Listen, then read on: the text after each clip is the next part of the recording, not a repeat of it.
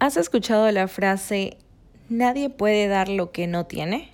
O tómate el tiempo para apreciar la increíble persona que eres. ¿Cuántas veces no le has hecho caso a esto y te has dejado invadir por inseguridades y temores? Este es el episodio número 4, en donde hablaremos un poco sobre inseguridades, miedo a la soledad, autoestima y cómo fortalecer nuestro amor propio.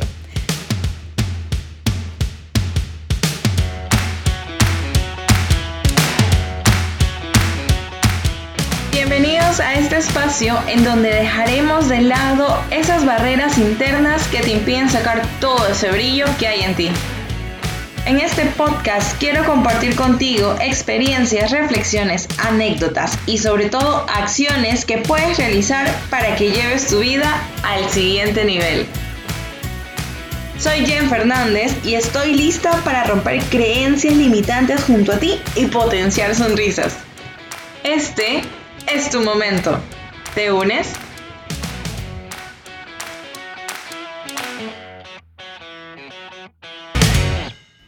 Hey, hola, hola. Estoy muy emocionada de estar compartiendo un episodio más junto a ustedes y en especial un episodio como este.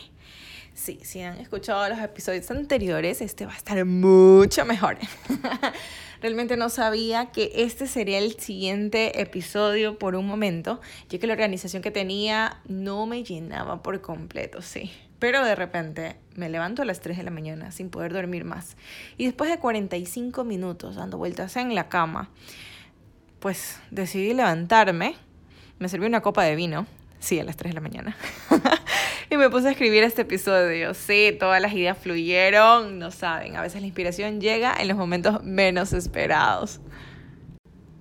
Pues bien, hoy hablaremos de amor propio. Uf, sí. Tengo muy presente en mí la frase de ama a tu prójimo como a ti mismo. ¿Sí? Todos los hemos escuchado, la verdad. Y muchas veces hemos caído en la trampa de hacerlo al revés y dejarnos embeber por la magia del amor, por decirlo así.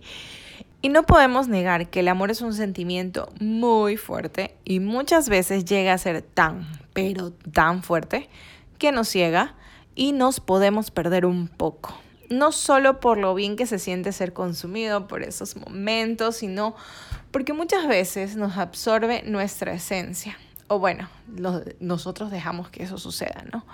Nosotros nos dejamos absorber. Permitimos que nos invada y está bien hasta cierto punto, ya que en el momento en que empiezas a perderte y dejas de ser tú mismo, ese amor se empieza a tornar destructivo o tóxico, ¿cómo se llama ahora, no? Y no importa si dos o cien personas te lo puedan decir o tratar de ayudar como para que te des cuenta. Amiga, date cuenta. Solo eres tú misma quien puede salir de esta situación, ya que eres tú quien ha permitido que todo eso pasara.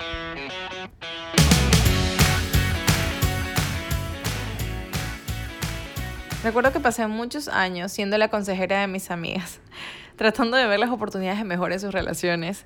Y cada vez que venían y me contaban sus discusiones de pareja, siempre mis consejos iban en función a lo que yo había leído en libros, ¿no? Y, y les cuento que así fue como empecé a leer libros de autoayuda. No pensando en cómo me ayudarían a mí, sino cómo yo podría ayudar a alguien que venía a mí y me pedía ayuda, que hablaba y conversaba conmigo, ya que la verdad siempre fui una buena persona escuchando, la verdad, y, y dando mi punto de vista en muchas cosas, muchas veces muy crudas o muy fuertes. Luego ya aprendí un poco sobre la, filtrar las cosas dependiendo de cómo el estado de ánimo de una persona estaba en ese momento, porque tu opinión puede afectar positivo o negativamente a esa persona. Entonces, eh, eso lo aprendes con el tiempo, ¿no? Que no se imaginan las cosas que pasé. no se imaginan. Y los consejos que daba. Uy, Jennifer, contrólate, cálmate. Así me decía a mí misma. En los libros podrás encontrar muchísimas veces que la clave para una vida próspera inicia con la aceptación del yo. El desarrollo de tus habilidades y el control de tus emociones, así como tener en cuenta que todo lo que pasa en esta vida es porque has decidido que pase de esa manera. Y sé, y sé que estás pensando, Sí, claro, yo decidí que me sucediera ese accidente o, ya sé, yo decidí que me fuera infiel. No, no, no, yo decidí que nos peleáramos. Claro, claro que sí, date cuenta.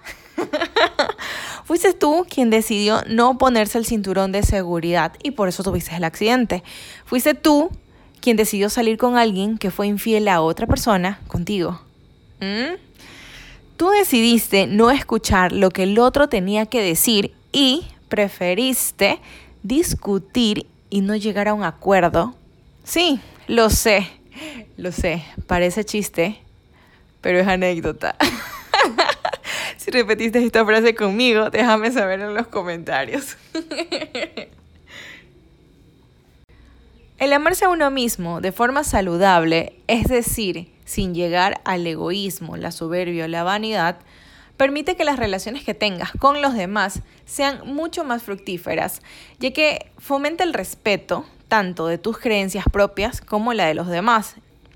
El autoestima se genera en la niñez y se va fortaleciendo poco a poco en la adolescencia, mientras que en la adultez se refuerza completamente o se genera cambios según las experiencias y las vivencias que se tienen a lo largo de este tiempo. Es por eso que es clave que durante el crecimiento de los niños los padres sean los primeros en cultivar ese amor propio en ellos.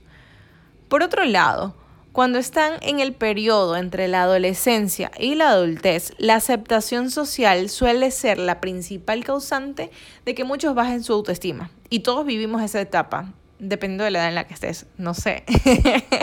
pero, pero en algún momento todos pasamos esa, esa etapa en la que por querer complacer o pertenecer a un grupo o, no sé, eh, tener amigos, eh, dejaste de ser tú y empezaste a actuar como actuaba ese grupo al que querías pertenecer.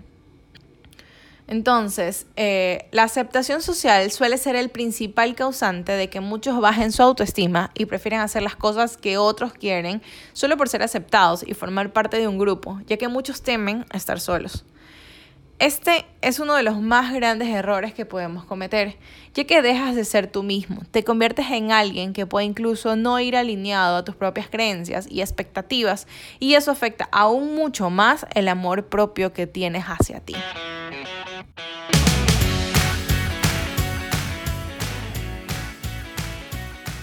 ¿Qué pasa cuando empiezas a actuar en base a lo que quieren los demás y no en base a cómo realmente eres?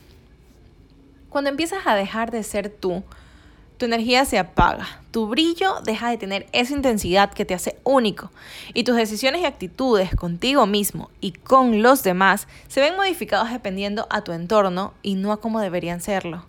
La mayoría de las personas pasan por un momento en el que dejan de ser ellos mismos y se convierten en alguien que tal vez no les guste, solo por complacer a los demás o porque les toca hacerlo eh, por ejemplo, mira, en el trabajo, si te toca ejercer alguna acción que te parece injusta, pero es una decisión que viene de más arriba y tú eres el que tiene que ejecutarla, hay dos opciones. O lo haces o te despiden por no hacerlo. Puede existir una tercera, que es que no hagas lo que te pidan y te aprecian mucho más porque tal vez era una prueba. Pero eso casi nunca sucede. Solo en las películas. Muchas veces nos perdemos, pero siempre hay algo que nos hace volver.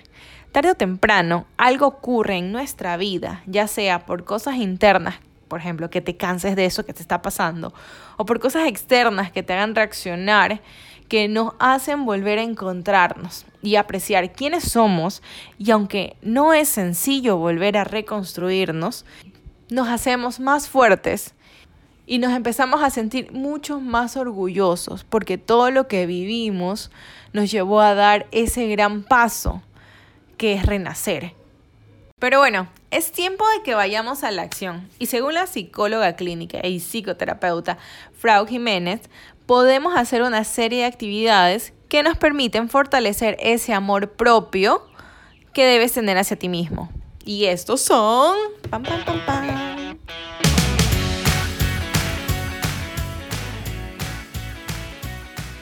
Y lo primero es romper la cadena de pensamientos negativos que tienes hacia ti.